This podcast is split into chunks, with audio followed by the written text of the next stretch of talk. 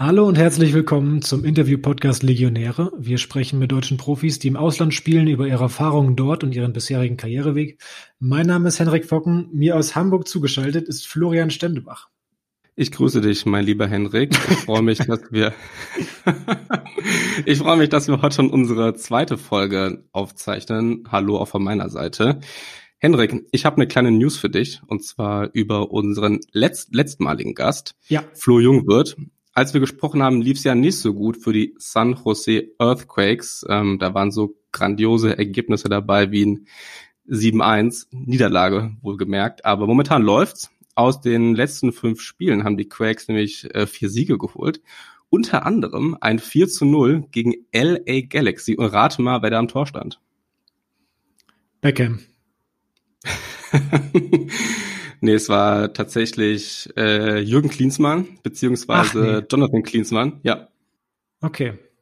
Ja, und warum lag's, äh, also woran lag's, dass sie gewonnen haben? Natürlich an uns. Wir haben Flo Jungwirth nochmal dran erinnert, was eigentlich seine größten Motivationssongs sind. Und wenn man sich die komplette Rocky-Playlist reinschiebt, ist ja kein Wunder, dass man den Gegner mit 12-0 vom Platz fegt. Ja, wahrscheinlich äh, konnten auch die Backstreet Boys mittlerweile wieder ein Konzert in den USA spielen und ja. Jungwirth war mittlerweile auf seinem vierten innerhalb von vier Wochen. Man weiß es nicht. Aber jedenfalls läuft für die Quakes jetzt gut und äh, Platz sieben und beste Chancen auf die Playoffs. Nun ja, jetzt kommen wir mal zu unserem heutigen Gast und den kann uns Hendrik vorstellen. Unser heutiger Gast ist Peter Hüballer, Trainer äh, seinerzeit in den Nullerjahren jüngster Lizenztrainer bei Alemannia Aachen, später, ich meine 2014, als Co-Trainer bei Bayer Leverkusen aktiv und nach einem äh, DFB-Lehrgang, wo es so schien, als ob die Karriere jetzt ganz woanders hingeht, dann doch noch der Schritt in die Slowakei. Das war in welchem Jahr, Flo? In die Slowakei ging es im Jahr 2018. Okay. Ja. Und anschließend ist er äh, nach Holland gewechselt, dann in die zweite Liga und am allerwichtigsten ist eigentlich äh, das große Etikett, das ihm in Deutschland anhaftet, und zwar die Tatsache, dass er als Götze-Entdecker gilt. Genau, er spricht zwar nicht so gern darüber, aber er hat ja als Trainer, ähm, als Jugendtrainer bei Dortmund, bei Wolfsburg und bei Leverkusen und auch als Co-Trainer von Leverkusen schon ziemlich viele gute Spieler trainiert. Unter anderem, wie du schon gesagt hast, Mario Götze, aber auch Benny Henrichs und Bernd Leno oder auch Sidney Sam. Ja, er ist der selbsternannte Weltenbummler und wir freuen uns auf das Gespräch mit ihm. Was er zu seinen Stationen zu sagen hat, das erzählt er am besten selbst. Viel Spaß mit der Folge. Ja, zu Beginn erstmal eine ganz investigative äh, Frage als Sohn einer Niederländerin und eines Deutschen. Was mögen Sie eigentlich lieber? Gibt es bei Ihnen eher die Frikandel Spezial oder die Currywurst mit Pommes? ja, eigentlich beides. Also äh, ich muss sagen, ich bin äh, ein frittierter Typ. Also alles, was mit Kroketten und äh, Frikandel und äh, diese Sachen, die mag ich eigentlich auch, aber ich mache auch Currywurst. Ja. Also Bocholt, äh, ich komme ja aus Bocholt, das ist äh, bisschen Niederrhein, ein bisschen Münsterland, ein bisschen Niederlande, ein bisschen Ruhrgebiet. Und die Currywurst mit Pommes rot-weiß ist äh, schon Standardprogramm in ihnen schlagen äh, zwei Herzen, einmal das Herz des Deutschen und der Niederländerin sozusagen. Sie sind eigentlich der selbsternannte Weltenbummler. Ich habe eine ganz lustige Story von ihnen gehört, dass sie damals beim DFB angerufen haben als Student und gefragt haben, wie wird man eigentlich Weltenbummler? Sie waren in Deutschland, in Österreich, in Namibia, den Niederlanden und der Slowakei. Und äh, dort waren sie Trainer zuletzt bei ähm, DATS, äh, Dunjaskas Treda. Ich hoffe, ich spreche das richtig aus und waren dort äh, zwischen Juli 2018 und Januar 2020 Trainer. Wenn man so ein bisschen beschreiben kann, das liegt ja ähm, im Südosten von Bratislava und auch nur zwei Stunden von Budapest entfernt. Was ist das für ein Verein? Also ist das sozusagen der aufstrebende Dorfclub in der Slowakei, also die TSG 1899 Hoffenheim oder eher so der Traditionsverein aus dem Westen, also wie jetzt irgendwie der BVB oder VfL Bochum? Also ist eigentlich ein bisschen mehr der FC St. Pauli. Ähm, von der Tradition und von den Fans ist ein total interessanter Club, ähm, weil, ja gut, jetzt hast du schon äh, so ein bisschen Borussia Dortmund gesagt und TSG Offenheim. Eigentlich das Image der Vereine ist ja so Dortmund, Schalke, St. Pauli ist ja so Tradition, viele Fans, viele Geschichten, viele Anekdoten, weil das schon jahrelang besteht. Und Hoffenheim und solche Clubs sind ja so ja, Investitionen, äh, bisschen anders denken, ähm, sehr auf Daten, sehr auf Statistiken. ähm, viele junge Akademiker und so weiter. Und Dunas Castreda ist eigentlich so ein Mix. Ähm, ist 1904, glaube ich, gegründet und es ist deshalb sehr interessante Station gewesen für mich, weil Dunas Castreda ist eigentlich das, der slowakische Name, aber die nennen sich selber Dunasada-Hey. Das heißt, es ist der ungarische Part in der Slowakei. Das ist so ein bisschen geschichtlich, das war früher Ungarn, jetzt ist es slowakisch. Es ist eigentlich der Minderheitsclub. Also mhm. beim Anstoß wird die ungarische Nationalhymne von den Fans gesungen. Also es ist, ähm, es ist der ungarische Club in der Slowakei. Das haben wir natürlich aus Auswärtsspielen sehr stark zu spüren bekommen. Inwiefern? Ja, wir waren nicht beliebt. Ne? Äh, da kamen halt die Ungarn. Also stell dir vor, Preußen-Münster wäre jetzt holländisch eigentlich. Mhm. Ne? Ist jetzt deutsch, aber wäre jetzt eigentlich vielleicht früher Holland gewesen. Und du kommst dann halt als Minderheitsclub, kommst du äh, in dein eigenes Land. Ähm, das war für mich auch ganz interessant, weil das erste Mal im Stadion, ich denke, hä, waren ja nur ungarische Flaggen. So. Ähm, äh, du, du spielst aber in der Slowakei, du hast slowakische Schiedsrichter, du hast slowakische Gegner, aber du bist eigentlich der ungarische Club in der Slowakei. Das wusste ich aber mhm. alles vorher nicht so richtig. Okay. Das wurde mir dann erzählt, äh, weil das ja auch nicht so, was habe ich jetzt da mit der slowakisch-ungarischen Geschichte groß zu tun? Das hatte ich jetzt im Geschichtsunterricht nicht. Ähm, und deswegen, aber die Fans und der ungarische Fußball ist natürlich, in Ungarn lebt der Fußball unheimlich. Wir hatten immer 12.000 Zuschauer, 11.000 Zuschauer in einer, in einer Stadt, wo ich glaube 18.000 Einwohner ähm, mhm. Also, also Dunas Castreda hat den besten Zuschauerschnitt in der Slowakei. Mhm. Und die lieben halt den Fußball und die lieben halt diesen Club. Und das ist halt nicht nur eine sportliche Geschichte, sondern auch ein bisschen eine politische Geschichte. Hatten Sie also von dieser Minderheitsgeschichte erfahren, als Sie dann schon in der Slowakei waren oder schon ähm, bei der Kontaktaufnahme aus der Slowakei? Ja, bei der Kontaktaufnahme auch schon, nur das verstehst du ja alles nicht. Also das ist ja immer so, wenn du Trainer bist, der äh, arbeitslos war, oder ich war ja gerade damals, war ich ja beim DFB, mhm. ähm, habe mich aber interessiert dafür, dann erzählen die natürlich ganz viel. Also in jedem Club, wo ich Gespräche habe, erzählen natürlich viel vom Club. Und das hörst du dir auch alles an. Aber du kannst da ja noch gar nicht so richtig mit umgehen. Ne? Du denkst ja, ich bin in der Slowakei und der erzählt jetzt hier von Ungarn die ganze Zeit. Du, äh, ich weiß noch, wir haben damals in einem in einem Restaurant verhandelt. Mhm. Da habe ich äh, so geguckt und die Speisekarte, das habe ich schon so ein bisschen kapiert. Die war dann mehr auf Ungarisch und dann irgendwie Slowakisch. Ähm, aber du, du so, richtig, so richtig kapierst du das ja alles nicht. Du kapierst es erst, wenn du vor Ort bist. Also wenn du, äh, als ich Trainer von Alemannia Aachen war, da habe ich kapiert, die Öscher Tradition, da, da kapierst du ja erstmal, was drin ist. Ne?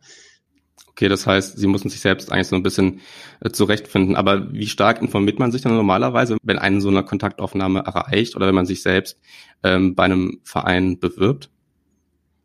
Ja, ich glaube, das macht jeder Trainer unterschiedlich. Ich bin mehr so ein äh, spontan Kerl. Also ich äh, bin nicht so immer der große Vorbereiter. Und ich weiß, ich weiß noch, äh, ich bin da hingefahren, äh, also hingeflogen nach Wien und dann bin ich eineinhalb Stunden Richtung Dunas Castreda und in der, im Auto habe ich gedacht, nee, das machst du auf gar keinen Fall hier. Also, okay. weil ich habe mir dann so ein bisschen die Landschaft angeguckt und gedacht, also, das ist jetzt nicht Hamburg und nicht München. Und habe ich gedacht, nee, also. Und dann kam ich auf dieses Trainingszentrum. Und ich war ja äh, vorher auch äh, bei Red Bull Salzburg mal und habe gedacht, pff, was ist denn das hier für ein Trainingszentrum? Das ist ja Wahnsinn. Also das war mitten so in einer slowakischen Prärie, äh, wo ich dachte, nee, da will ich eigentlich nicht leben. Und dann komme ich auf dieses Trainingszentrum und denke, boah. Und dann geht bei mir so direkt so ein Film ab und denk, da habe ich gedacht, der so ein Trainingszentrum hinbaut, der hat irgendwas vor. Und dann habe ich mich immer mehr damit so beschäftigt, ähm, habe die Mannschaft natürlich dann auch gesehen, habe das Stadion gesehen und dann, und dann habe ich Feuer gefangen. Und dann war mir auch egal, ob Slowakei oder egal welches Land. Ist es dann dieses Gefühl, nach Hause zu kommen oder wo man sich nicht oder endlich wieder heimisch fühlt bei dem fremden Club? Ist das der Moment, äh, in dem man merkt, dass die Jungs, die da kicken, natürlich genauso viel Bock auf Fußball haben und einfach genauso in Feier sind wie zu Hause auch. Also dass das quasi dieses äh, universelle bündende Element quasi ist so. Ja, auf jeden Fall. Ich glaube, ähm, wir sind ja natürlich, wir Deutschen mit unserer deutschen Fußballhistorie und so, wir sind natürlich auch schon ein bisschen arrogant. Also wir denken natürlich, okay, Deutschland, Bundesliga, da gibt's vielleicht noch Premier League und vielleicht noch Serie A, aber sonst interessiert uns ja nicht viel. Ne? Ich habe das ja damals auch gemerkt, als ich dann vom DFB, ne, vom heiligen DFB, geht der Mann nach ein paar kurzen Wochen, geht in die Slowakei. Da wurde es ja dann auch so. Aber bei mir im Innern war das einer der besten Schritte meines Lebens. Also weil ähm, ich habe wieder mit einer Mannschaft gehabt, ich habe in einer in, in einem Projekt gearbeitet, wo ich ganz wichtiger Bestandteil war. Also ich habe mich wichtig gefühlt. Ähm, ich habe äh, den Jungs viele neue Sachen beigebracht, aber ich habe natürlich auch viele neue Sachen gelernt. Also äh, mal äh, Trainer in Osteuropa ist natürlich auch nochmal was anderes. Du siehst natürlich auch diese totale Kluft zwischen Arm und Reich. Dann bist du bei einem Minderheitsclub Trainer. Wer, wer kann das schon mal sagen in seinem Leben? Und die, äh, die, die Spieler haben diesen Club sehr gelebt und die Fans haben natürlich brutal diesen Club gelebt und ja immer noch. Äh, und das war für mich äh, super interessant und eine Erfahrung, die ich überhaupt nicht missen will. Konnten Sie bei so einem kleinen Örtchen eigentlich überhaupt unerkannt dann durch die Straßen laufen? Nee, nee, das, äh, das ging nicht. Ähm, nein, da bist du natürlich schon als Trainer äh, von DATS, bist du eigentlich schon ja der, der, der bekannteste Mann, bist eigentlich auch der, der, der wichtigste Mann der Stadt, weil ja, das ist noch einmal dieser Club, wenn du Minderheit bist, hast du vielleicht auch ein bisschen Komplexe immer. Und dann gewinnst du gegen Slovan Bratislava, da gewinnst du gegen Gilina, da gewinnst du gegen äh, Trineva, ne, die großen slowakischen Clubs. Und ähm, mit einer anderen Idee und natürlich auch diesen Pressing-Fußball, den wir da auf einmal reingebracht haben. Viele junge Leute habe ich natürlich dann reingebracht und äh, mit einer ganz anderen Infrastruktur und so weiter und so weiter. Und dann bist du natürlich, äh, nee, da bist du natürlich äh, bekannt. War in der slowakische Fußball eigentlich überhaupt präsent? 0,0. Ich, ich kannte auch das nicht. Ich kannte Donaskas Trainer nicht. Ich äh, äh, habe von dem Club nie gehört. Ähm, äh, das sage ich ganz ehrlich. Ähm, ich war immer ganz gut in Hauptstädten, weil ich ja, wie gesagt, äh, ja, Weltenbummler immer werden wollte. Also ich wusste, dass Bratislava die Hauptstadt ist. Mhm. Äh, habe noch von Trineva und Gilina gehört. Aber das war's dann auch. Also ich habe äh, Slowakei, ähm, slowakischer Fußball war mir ähm, überhaupt gar kein Begriff. Vielleicht können wir auch für unsere Hörerinnen und Hörer noch ein paar Worte über die Fortuna Liga verlieren. Das ist ja ein sehr interessanter Spielmodus, wie ich gesehen habe. Es gibt ja zwölf Teams in der Liga und ähm, die ersten sechs in, qualifizieren sich dann für so eine Meisterschaftsrunde nochmal und spielen den Meister aus und die letzten sechs spielen um den Abstieg. Also es gibt im Prinzip zwei Playoffs, also nochmal mhm. Playoffs für alle. Wie fanden Sie den Spielmodus? War das für Sie ungewohnt oder eigentlich gar keine Umstellung? Ja, ungewohnt in dem Sinne, dass ich halt das noch nie gemacht habe, aber ich fand super. Ich finde Playoffs mhm. super, weil ähm, äh, es war eine äh, Zwölferliga, aber du spielst natürlich dann die letzten zehn Spiele, spielst du natürlich wirklich gegen die fünf Besten. So, und da war wirklich natürlich alles auf Messerschneide, da war das Stadion auch immer total voll. Ähm, da war, da ging's einfach, äh, ja, um Leben und Tod ist jetzt zu viel gesagt, aber da geht's natürlich, da hast du richtige Gegner immer gehabt. Ne? Weil gegen die Schwächeren, ja, das ist ja die, die igeln sich ein, du läufst immer an. Und für mich ist ja auch Fußball ein Hin und Her und die anderen spielen auch ein bisschen offensiv. Und ich fand Playoff eigentlich, ich finde das eine, eine geile Geschichte, Playoffs. Also kann man schon sagen, dass es dann deutlich schwieriger ist, in so, so einer Liga dann Erster zu werden, weil man eben am Ende gegen die äh, besten Teams der Saison spielt ja, weiß ich nicht, ob das schwieriger ist. Ich glaube, wenn du äh, so wie in der Bundesliga, ja, ähm, ja da, da spielst du halt auch gegen ein paar schwäche Gegner. Jetzt, wenn Bayern München jetzt viermal gegen Borussia Dortmund spielen würde, wäre auch mal interessant zu sehen.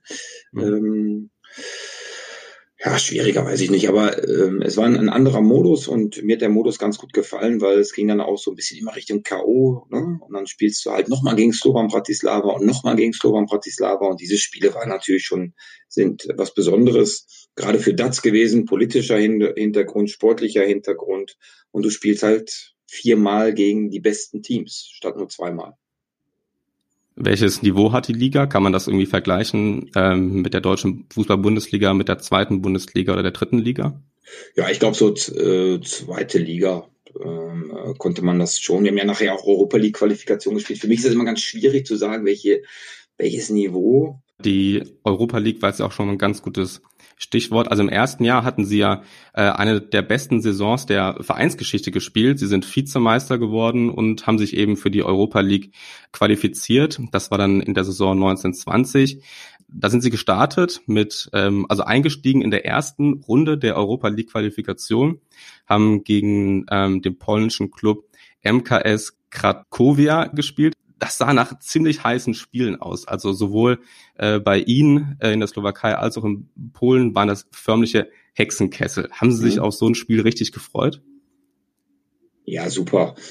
Also man muss immer sagen, äh, in, der, in der Slowakei, du hast natürlich auch viele Spiele, du vor, vielleicht mal vor 800 oder vor 1500 Zuschauer gespielt. Das war so ein bisschen Oberliga. Ähm, ja, Atmosphäre. Und dann haben wir gegen Krakowia, ich glaube, ich weiß gar nicht, da waren 18.000 und bei uns war natürlich auch 12, 13.000, also war dann natürlich total voll. Äh, ja, sicher. Und dann ist natürlich K.O.-Runde, da war ja noch mit Verlängerung und was und Pipapo. Also, ja, klar. Also, äh, ich habe mich immer besonders auf diese Spiele gefreut mit vielen Zuschauern. Ich stelle mir es aber auch super schwierig vor, als Trainer sich auf solche Clubs und Spiele vorzubereiten. Also ich habe von dem Verein zum Beispiel noch nie was gehört und auch äh, gegen ihren Zweitrundengegner Atrothymos Athen. Also das scheint mir eine ziemliche Herausforderung zu sein, da als Trainer eine gute äh, Vorbereitung für diese Spiele zu machen. Nee, das ist eigentlich heutzutage relativ einfach, weil du natürlich so viele Videos hast, ne? so viele, äh, du kannst ja, äh, jede Mannschaft kannst du ja jetzt äh, äh, vorher analysieren. Wir haben auch äh, Krakowia und äh, Atromitos haben wir, ja, da habe ich auch einen, einen, einen Co-Trainer hingeschickt oder einen Scout hingeschickt. Äh, der ist dann äh, durch halb Europa geflogen und hat, äh, hat sich dann diese Spiele angeguckt und natürlich halt Videos. Ne? Und du kriegst ja auch ganz viele Daten und Statistiken und unterhältst dich dann äh, mit, mit äh, Vereinstrainern auch in dieser Liga. Also zum Beispiel Krakowia habe ich äh, Costa Runjaic angerufen, der in Stettin Trainer ist, mit dem habe ich damals Fußballlehrer gemacht. Dann guckst du natürlich auch, wer arbeitet in Polen, wer arbeitet in Griechenland. Und die sind natürlich totale Insider und die geben natürlich alle Informationen. Also ich glaube, dass du als Trainer ähm, ja jede Information rausholen kannst, die du haben willst. Vielleicht manchmal zu viel, aber du willst einfach gut vorbereitet sein. Und die Spieler merken natürlich auch, puh, äh, die sind su super vorbereitet, die Trainer. Äh, also die haben gearbeitet. So, also das ist ja immer dieses Commitment zwischen Trainer und Spieler. Wir reißen uns den Arsch auf, aber dann verlangen wir von euch auch das zu machen.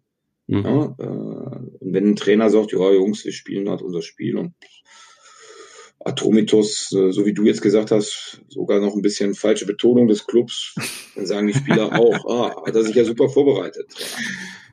Und äh, das, das sind dann halt so Dinger, ähm, du, du kriegst heute über einen südkoreanischen Zweitligisten kriegst du, kriegst du auch alles raus, wenn du es raus, rauskriegen willst. Hm. Ja, in Deutschland ist ja diese Europa League Qualifikation, die Europa League generell ja relativ unbeliebt, sage ich jetzt mal. Also man, auch jetzt Wolfsburg, weil es ja auch wieder in der Quali hat sich da auch äh, versucht durchzukämpfen, ist dann auch Bescheid. Eine deutsche Perspektive, ne? Die arrogante deutsche Perspektive ist wahrscheinlich, ja. Genau, das ist, würde ich mal sagen, die arrogante deutsche Perspektive. Ähm, deswegen würde es mich einfach mal interessieren, ist denn dann trotzdem die Europa League Qualifikation, auch die Europa League, die jetzt ja eben auch schon ähm, mal von Franz Beckenbauer despektierlich als Cup der äh, Verlierer betitelt wurde, trotzdem für den slowakischen Fußball zum Beispiel oder für so einen Verein wie DATS einfach eine Riesenchance?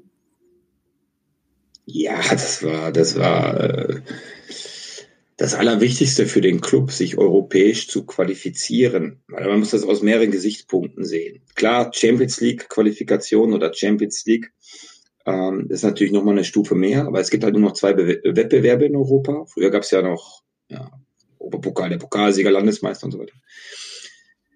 Erstmal, das ist immer eine Geldfrage. Also immer um so eine Runde du weiterkommst, gibt's ja auch wieder Geld in den Kassen. Also das ist der finanzielle Aspekt. Der zweite Aspekt ist, lass uns ehrlich sein, Dunaskas Trader gegen Gelina werden jetzt nicht so viele immer am Wochenende schauen. Ähm, aber Europa League gucken natürlich mehrere Leute, weil auch Krakowia Krakau ist zum Beispiel ein, ein, ein super polnischer Club.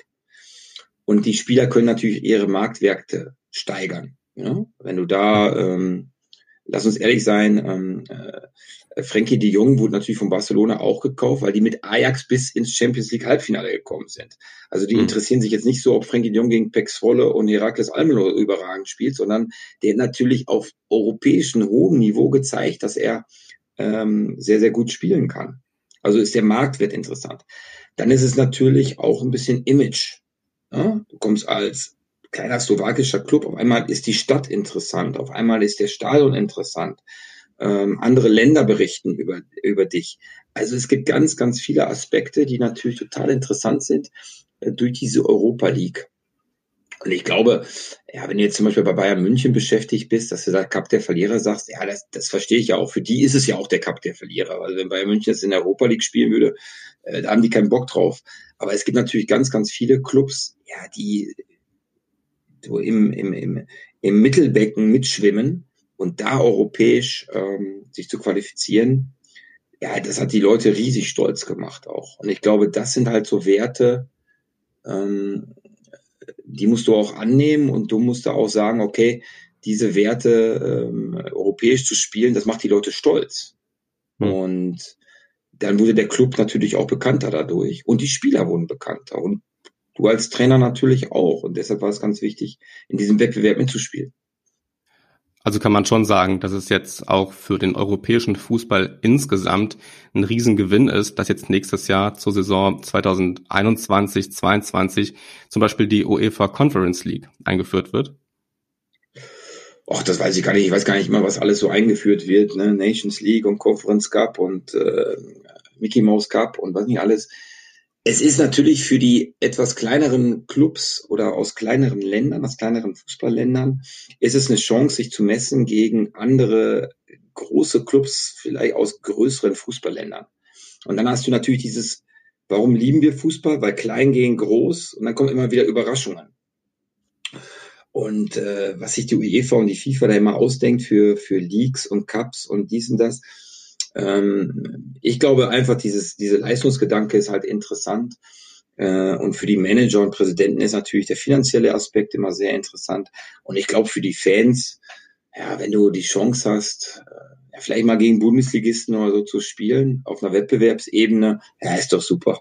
Ist doch geil. Und ähm, darum musst du dieses Klein gegen Groß, das ist, glaube ich, immer ganz besonders.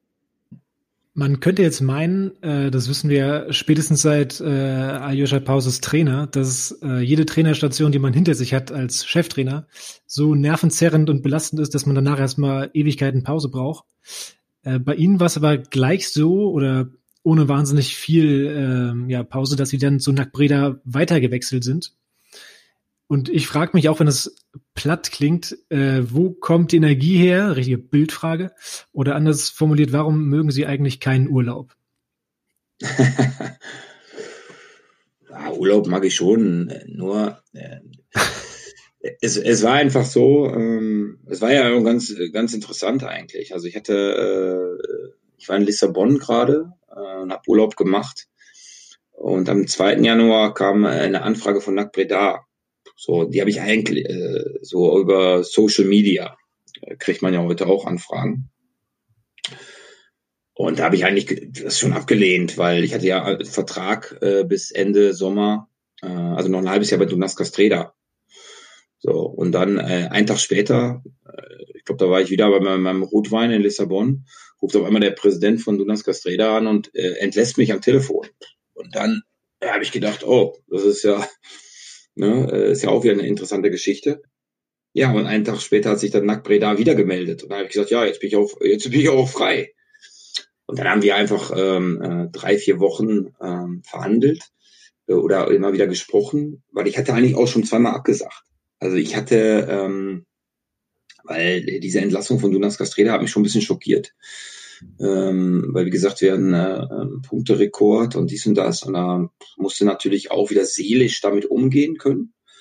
Ja, äh, bei uns zu uns Trainer sagt ja jeder, ja, er kriegt so viel Geld, aber du kannst äh, 500 Billionen auf dem Konto haben. Äh, eine Entlassung lässt sich ja im ersten Moment nicht immer kalt, ähm, gerade bei Entlassungen, wo du eigentlich erfolgreich bist. Ja gut, dann Nackbreda ist natürlich ein großer Club und äh, in Holland war aber zweite Liga und da hatte ich eigentlich nicht so eine Lust drauf. Und dann hat mich der Direktor äh, aber so angezündet. Also der hat mich dann so heiß gemacht. Der hat wirklich ganz klar formuliert, ich will nur dich. Ja, und dann äh, habe ich ähm, irgendwann Anfang Februar oder Ende Januar habe ich dann gesagt, ähm, ja, ich mache das, weil ja, weil ich einfach dieses Feldtrainer, weil ich einfach Trainer gerne bin. So und es ist jetzt immer auch so, jetzt bin ich ja gerade wieder vereinslos. Ähm, das ist auf der einen Seite irgendwie entspannt, weil du kannst ausschlafen, du kannst andere Dinge mal machen, ähm, weil auch immer jeden Tag Spielform, Positionsspiele äh, und so weiter zu trainieren, ist ja auf der einen Seite auch nicht jeden Tag sexy. Ich mache das ja auch schon über 25 Jahre. Aber dir fehlt natürlich was. Und ähm, und dann war es natürlich so, dass äh, NAC Breda auch ein besonderer Club ist. Und ja. äh, dann habe ich das gemacht. Weil ich dachte mir, dass das selbst für so eine hochenergetische Branche wie den Profifußball eigentlich relativ ungewöhnlich ist, äh, direkt wieder so neu durchstarten zu wollen, aber habe dann überlegt, äh, dass dieser Satz, äh, man soll sich als Mensch nicht nur über den Job definieren, für den Trainerposten wahrscheinlich gar nicht komplett greift, weil da äh, das ja auch so weit ins Privatleben vermutlich reingeht, auch durch die Interaktion mit den Spielern, dass quasi Privat und Job sich überhaupt nicht mehr richtig trennen lassen, oder? Ich habe mal mit der Pressesprecherin von NSC Nijmegen, da war ich auch mal Trainer, die hatte, äh, die hat, weil der Fußballtrainer an sich ist ja für viele so ein, so ein Wesen, was unheimlich viele interessiert. Und sie hat einmal einen ganz geilen Satz zu mir gesagt. Sie sagte zu mir, äh, es ist Wahnsinn, es ist so deine Passion. Ja, äh, und für viele ist ja Arbeit ein Job. Ich habe ja auch Kumpels, die arbeiten im Getränkeladen ähm, äh, oder äh, normale Berufe. Und dann ist immer die Frage, ist es deine Passion? Hast du da richtig ja. Bock? Machst du mehr? Ähm, kümmerst du dich noch um deine Mitarbeiter? Kümmerst du dich, dass der Laden noch top ist? Ähm, äh, machst du noch zwei Stunden länger, weil, weil du einfach Bock auf die Sache hast? Oder machst du ähm, acht bis vier und wirklich 15.59 Uhr, 53 Sekunden, Ende, Arbeit ist vorbei mm, und gehst dann in deine Passion vielleicht. Du musst halt nur aufpassen, aber das lernst du, oder ich habe es auch gelernt, in den, ähm, umso erfahrener du wirst, dass du dich nicht selber zerstörst, dass du nicht in Depressionen fällst, dass du nicht immer nur die Schuld auf dich selber ziehst, weil es ist einfach ein Konstrukt, das nicht eine Entlassung gescheitert ist direkt. Weil die suggerieren das natürlich ganz viele Leute, die aber auch 0,0 Ahnung eigentlich haben, was, was da also abgeht. Menschen wie wir. Und Medien. nein, aber, nein, aber, aber das ist, glaube ich, ganz wichtig. Ähm, ist es ja, deine Passion? Und vor allem, wie lange hält denn so eine Leidenschaft an, bevor es Anstrengung wird? Also, wie oft kommt es vor, dass sie, oder wie selten kommt es vor, dass sie nach dem Spiel, nach dem Abpfiff nach Hause fahren, am Wochenende, ja, wahrscheinlich der ganze Druck fällt von ihnen ab. Äh, in den seltensten Fällen wird man dann die Videoanalyse wahrscheinlich direkt noch nachschieben, sondern lieber Tagesschau und Bierchen, oder? Bevor es dann am nächsten Tag soweit ist. Ja, Tagesschau und Bierchen bin ich immer dabei. Ähm, es ist ein Beruf, wo du natürlich eigentlich jede Woche abgerechnet wirst. In welchem Beruf wird man das schon? Es kann ja auch sein, dass du geil, geil spielst äh, und irgendwann kriegst du in der 89. das 1-0 und dann bist du halt ein Verlierer. So. Ja. Und weil der Trainerberuf geht immer weiter runter und der Spielerberuf geht immer weiter hoch, ne, obwohl der Trainer eigentlich der Schlüssel ist, für Spieler besser zu werden, ist so dieser Trainer, ja, ist ja schon ein bisschen Putzlappen geworden, ne, weil es einfach zu viele Trainer, oh, kommt der Trainer, funktioniert nicht, wir haben jetzt ein paar Mal verloren, weg damit, kommt der nächste Trainer. Und du als Trainer hm, suchst natürlich die Schuld auch, auch bei, bei dir selber. Oh, hätte ich da mal das coachen müssen. Hätte ich mal so ausgewechselt. Hätte ich dies mal gemacht. Heißt das, ich darf mir vorstellen, wenn ich äh, morgens am Training stehe und äh, als Cheftrainer auf die Spieler achte, äh, ist es wichtig, dass ich glaube, der einzig mögliche Trainer zu sein, der mit diesem Team gerade Erfolg hat? Oder wäre es in Ordnung, wenn ich zulasse, äh, wenn ich den Gedanken zulasse, okay, es gäbe vielleicht gerade 20 andere, vielleicht könnten die das auch, also ist eine gewisse Egomanie, die Sie vorhin ja schon angeteased haben, quasi äh, unabdinglich für den Job? Ja, ich glaube, dieser Job kann ja nicht jeder. Du musst auf einer gewissen Art verrückt sein. Du bist natürlich ja. aber auch in einer gewissen Art Narzisst. Du bist in einer ja. gewissen Art Egomane, weil, lass uns doch mal ehrlich sein, ähm, du trainierst äh, 25 Testosteron gesteuerte Jungs, die, ähm, die Fußballprofis sind. Dann darfst du von den 25, darfst du noch 14 auf die Bank setzen. Und dann darfst du mit elf einen Plan aushecken und dann gucken dir noch 50.000 Leute zu. Also, äh, und natürlich hast du manchmal auch ein bisschen das Gefühl des Alleinherrschers. Natürlich ist da auch ein egomanischer Gedanke dabei, aber äh, alles, was du egomanisch, ne? aber ja, ne, aber alles, was du egomanisch natürlich auch hast, sind natürlich auch Konsequenzen damit behaftet. Ja, das heißt, wenn du gewinnst, dann fühlst du dich natürlich auch selber cool und geil. Und gerade jüngere Trainer, die noch nicht viele Krisen erlebt haben, die denken, ja, alles, was sie sagen, das ist natürlich Gesetz und das geht immer weiter aufwärts. Da musst du natürlich schon ein bestimmter Typ für sein. Ja. Weil es gibt natürlich auch Konsequenzen, die, die machen nicht so viel Spaß. Ne? Wenn, er, wenn er am Montag in der Zeitung liest, dass du der, der, die blödeste Bratwurst bist, ja, du als Trainer musst damit umgehen. Oder, oder wo kannst du noch Arschloch, Pisser, Hurensohn sagen? Das kannst du nicht auf deiner Arbeit. Das kannst du nicht in der Familie. Aber im Stadion darfst du das. Nur der Empfänger sind wir ja oft.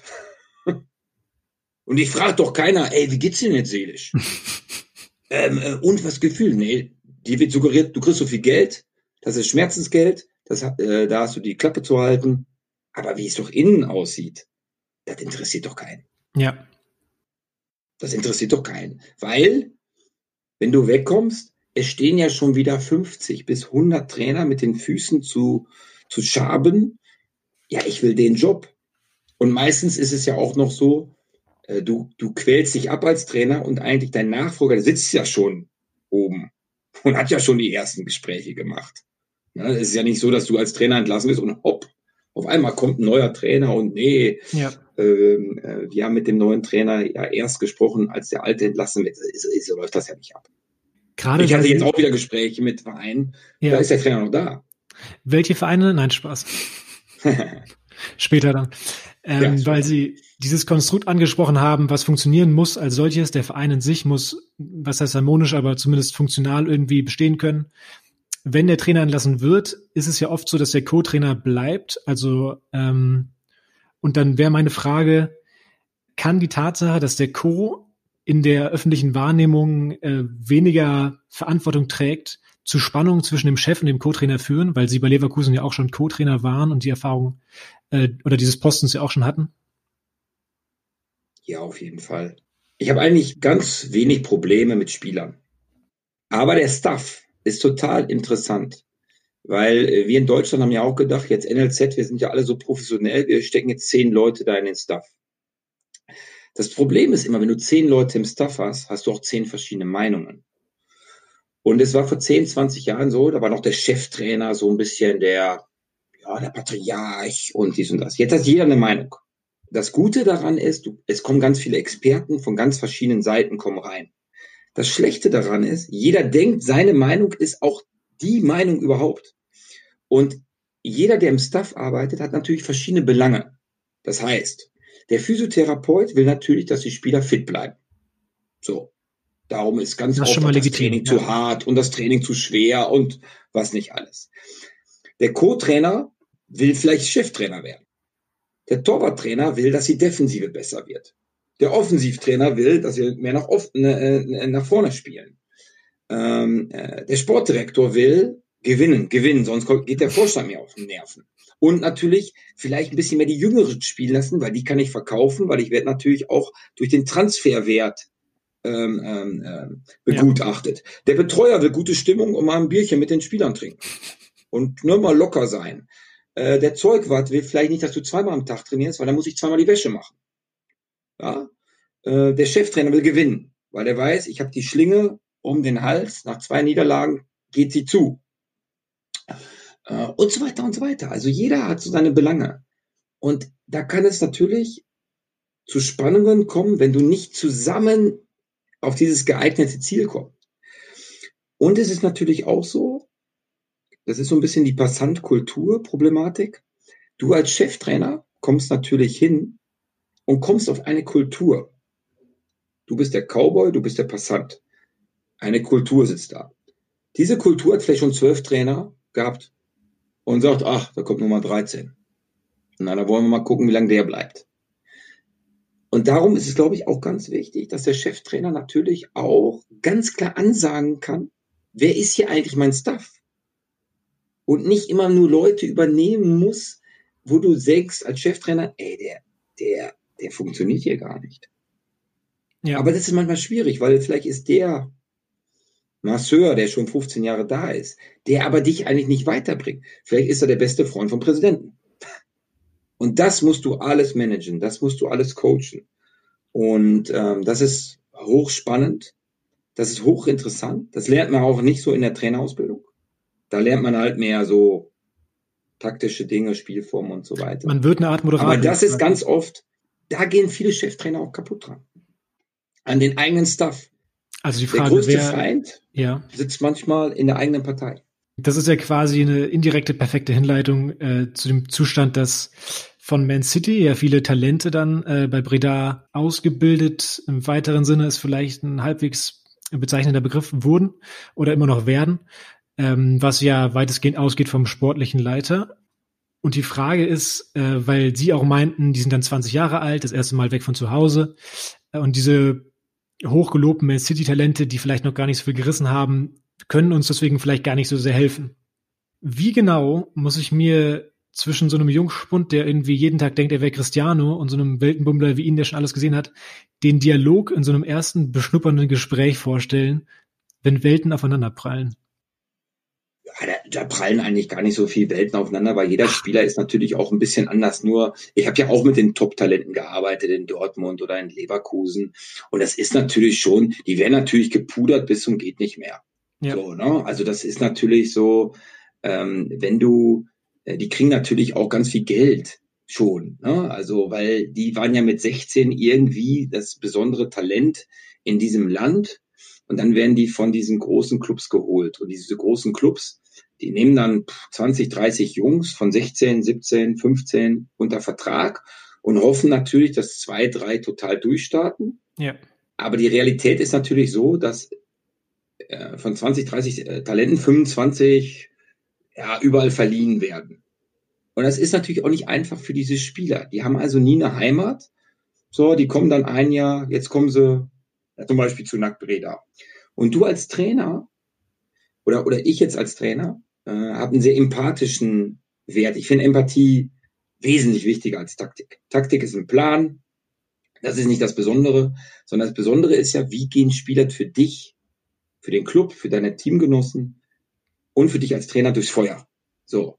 Und dann kommt einer und sagt, ja gut, ich bin jetzt hier ein Jahr da, ich spiele eigentlich sowieso, weil ich bin ja jetzt von einem großen Club. Ich verdiene natürlich auch mehr Geld als die anderen. Das darf man auch nicht. Ne? Dieser Eifersuchtsfaktor ist ja. natürlich in der Kabine ganz hoch. Ne, wenn du einen 25-Jährigen hast, der bei Nack Breda, der in Anführungsstrichen nur durch die holländischen Ligen gegangen ist, und dann kommt einer von Man City mit, mit einem guten Salär, Status. dann ist immer die Frage, wie ist der Mensch? Also, wenn du ein Talent bist von Man City und bist sehr demütig und sagst, okay, es ist auch Profifußball, oder du sagst, ja, jetzt muss ich jetzt hier in der zweiten niederländischen Liga rumkrebsen. Und dann wird's halt interessant, wenn er mal auf der Bank sitzt. Ja. So, wie geht der Spieler damit um? Aber auch, wie geht der Sportdirektor damit um? Weil die haben natürlich auch ein Agreement, Man City und der Club. So. Und das, das ist, sind ganz wichtige, viele politische Dinge prasseln auf dich als Trainer ein, weil du als Trainer, du willst nur das Spiel gewinnen. Ja. Und du willst die besten elf aufstellen. Und du musst eine Teamstruktur auch noch halten. Das heißt, wenn einer nicht Vollgas gibt im Training, ja, dann setzt du den meistens ja auch nicht ein als Trainer. Du weißt aber, der Verein hat zum Beispiel Man City aber eine Vereinbarung. Und das sind ganz viele Einflüsse, und das weiß der Spieler auch, ne? weil 20-Jährige sind nicht doof. Und dann wird's halt interessant. Aufgrund von dieser Politik und ähm, ja diesen Hahnkämpfen, die es ja immer so wieder gibt in den Vereinen, die Sie auch gerade beschrieben haben, ist ja auch letztendlich an ihr Engagement bei NAC zu Ende gegangen.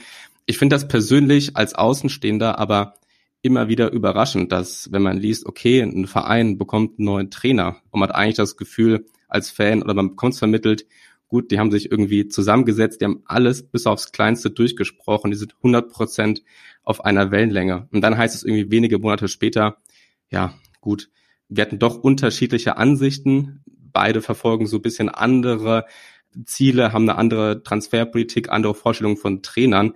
Aber das ist ja mit allen Beziehungen so. Denk mal, ne? denk mal an eure beiden, an eure beiden Frauenbeziehungen. So ist das ja normal. Ne? Du, du, du, du, du triffst dich, bist verliebt, findest sie, findest sie äh, ganz heiß und dann im Laufe der Monate entsteht ja irgendwas.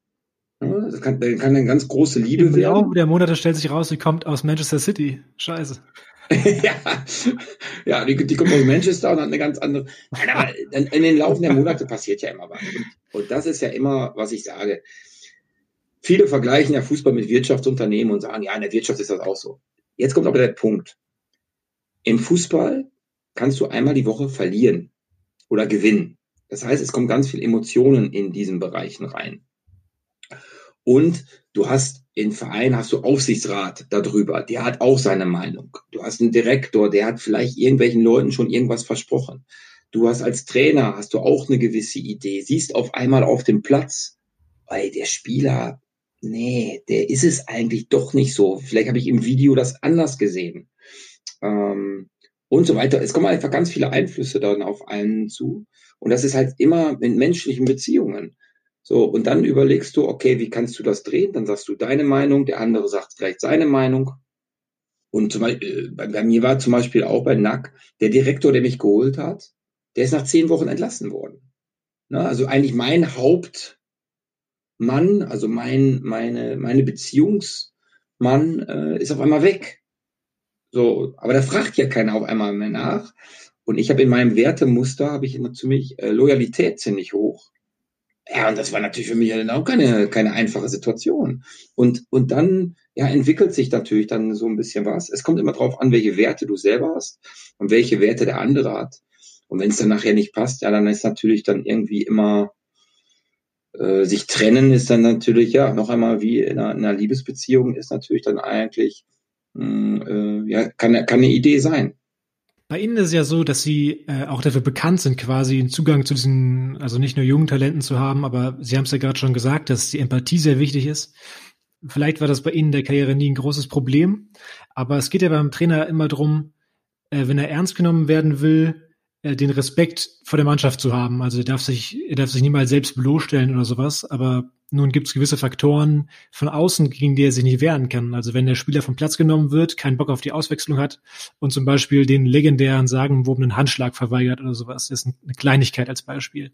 Aber wie kann ich mich als Trainer äh, dagegen stemmen, dass mir sowas eben nicht widerfährt, Dinge, äh, die ich nicht kontrollieren kann, die mich aber irgendwie aus der Bahn bringen? Oder wie bestehe ich danach noch weiter in einem Verein? Also das ist, wie gesagt, eine sehr kleine Nummer mit diesem Auswechselbeispiel, aber Sie wissen wahrscheinlich, was ich hinaus will. Ja, ich glaube, erstmal kommt es viel auch so deine Persönlichkeit an. Also es ist ja immer so, egal ob du Trainer bist, Lehrer bist oder Führungskraft bist oder egal was, ähm, du kommst ja oft, erste Mal ist ja, du kommst in der Kabine und dann merkst, die Spieler merken ja sofort, oh, der ist Trainer. Oder was ist das für eine Wurst? Oder äh, der kann gar nicht reden. Oder was. Also jeder hat so ein bisschen, mh, hm, du hast ja immer am Anfang so eine Storming-Phase. So, du testest aus, wo sind seine Schwachpunkte. Das machst du als Trainer bei Spielern aber auch so ein bisschen. Ne? Wie, wie kann ich den da triggern und hier triggern? Und dann ist es natürlich immer so, ja, du gibst deine Wertemuster ab. So, ne? Du, du sagst ganz klar, was dir wichtig ist. Oder ich, oder ich, ich mache das so. Ja, und dann gibt es noch einmal, was ist mir wichtig im Spiel, also Taktik. Das ist unser Plan. Was ist euch, äh, was, was ist mir wichtig daran? Und was ist mir natürlich auch zwischenmenschlich wichtig? Ne? Und ähm, auch, auch das mit der Hand beim Auswechseln habe ich auch schon erlebt. So, und danach ist es nicht bloßstellen oder so, sondern es ist einfach, das passiert. Und ich glaube, mh, mm, äh, dass viele Trainer heute Soft Skills anwenden, aber diese Hard Skills, ganz klar deine Meinung zu sagen, direkt zu den Spielern auch in der Besprechung sagen, das und das hat mir missfallen. Ich glaube, das muss auch wieder ein bisschen mehr in den Vordergrund. Weil wir, wir Trainer, wir sind keine Vollidioten. Wir sind wirklich der Schlüssel, um Spieler besser zu machen. Und aber, aber du musst halt auch immer, jede Woche musst du zwölf bis dreizehn Spieler oder 14 oder 10, äh, egal wie viel du im Kader hast, musst du auch enttäuschen. Also du bist auch ein, ein Enttäuscher. Zum Abschluss von mir äh, würde ich noch mal gern wissen, also Ihr Anreiz für alle Stationen, die Sie mitgenommen haben, war ja jetzt vor allem in den letzten Jahren eben nicht Co, sondern Cheftrainer zu sein. Also es gibt ja von Ihnen in wahnsinnig vielen äh, Interviews immer die Aussage, dass Sie als Alpha-Tier quasi zum Co nicht mehr so wirklich taugen oder vielleicht nie getaugt haben, weil Sie einfach bestimmen wollen, was ja auch gut und richtig ist. Wenn Sie jetzt die Möglichkeit hätten, entweder eine Chefposition in Griechenland, also Cheftrainer bei einem Erstligisten, oder Co-Trainer beim FC Bayern München. Wie würden Sie sich entscheiden? Äh, Cheftrainer Griechenland. Okay. Das Nein, aber ähm, also es ist dann ja auch immer die Frage, also der Co-Trainer, äh, ich habe ja das mal fünf Spiele gemacht bei Bayer Leverkusen. Ähm, das war, das war natürlich auch eine coole Zeit. Erstmal haben wir kein Spiel verloren. dann, ne, dann, äh, und du denkst natürlich auch als Trainer, ja, da habe ich natürlich auch viel mit zu tun. Und die Spieler glauben dir natürlich viel. Aber als Co-Trainer ist es natürlich so, vielleicht mache ich das, wenn, wenn, wenn ich älter bin, dann sage ich, komm, junger Cheftrainer und ich so ein bisschen als Mentor dabei. Das kann ich mir sogar vorstellen, weil als Co-Trainer, da geht es echt um Fußballinhalte. Herr Hüberler, zum Abschluss unseres Podcasts, ähm, wie immer die Frage. Wir haben eine kleine Playlist, äh, und zwar eine Art Kabinen-Playlist. Da packen wir Songs drauf von unseren Gesprächspartnern, die sie gerne mal entweder in der Kabine hören oder generell vor Fußball spielen, um sich selbst zu motivieren. Wir wollten Sie fragen, welche Lieder hören Sie denn ganz gerne mal zum Fußballspiel, um sich so richtig äh, heiß zu machen? Und welche würden Sie gerne draufpacken? oh, das ist eine gute, gute Frage. Ich bin jetzt nicht, ja, ähm, ja, ACDC, ne? Finde ich äh, geil. Alles, was, alles von Nirvana, aber Kid Kurt Cobain fand ich immer richtig, ja, ein anders, anderer Typ. Ich mag ja immer ein bisschen die anderen Typen. Aber ich finde auch Scooter, so, also voll diese Techno-Beats, äh, äh, fand ich auch immer ganz geil. Ich weiß noch, dass ich äh, mit, mit, mit Atzen, da haben wir uns ähm, äh, damals ab und zu mal heiß gemacht, ähm, äh, diese Den Atzen? Ja, Atzenmusik. Ja, Disco Pogo. Äh, ja, sowas. Also, also wo Beat dahinter steckt.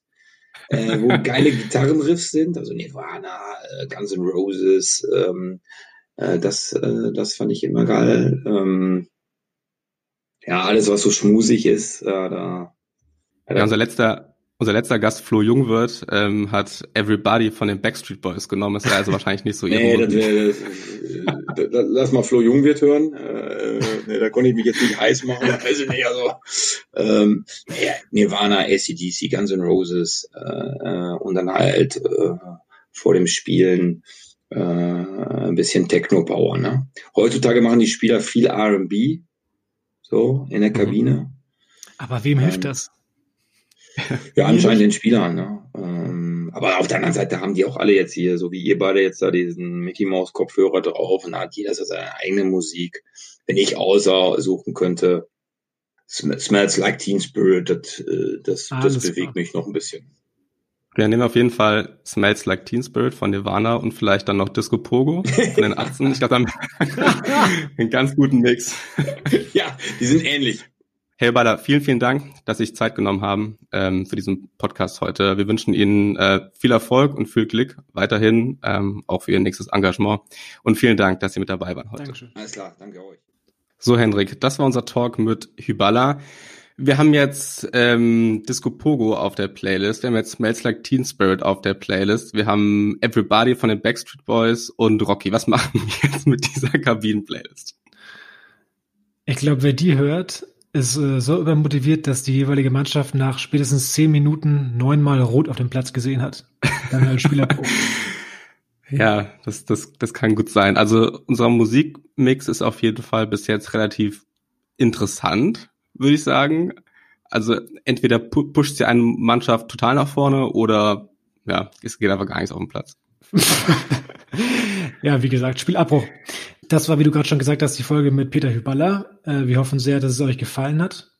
Genau, wenn ihr noch mehr über Hyballa wissen wollt, dann könnt ihr auch mal in andere Podcasts reinhören, wo er zuletzt zu Gast war, zum Beispiel beim WDR 2, einfach Fußball-Podcast, im Schlüsselspieler-Podcast oder bei Im Kopf des Trainers. Ansonsten freuen wir uns, wenn ihr auch das nächste Mal wieder einschaltet. Hört euch gerne auch noch die letzte Folge mit Flo Jungwirth an. Wir freuen uns. Ciao. Bis zum nächsten Mal.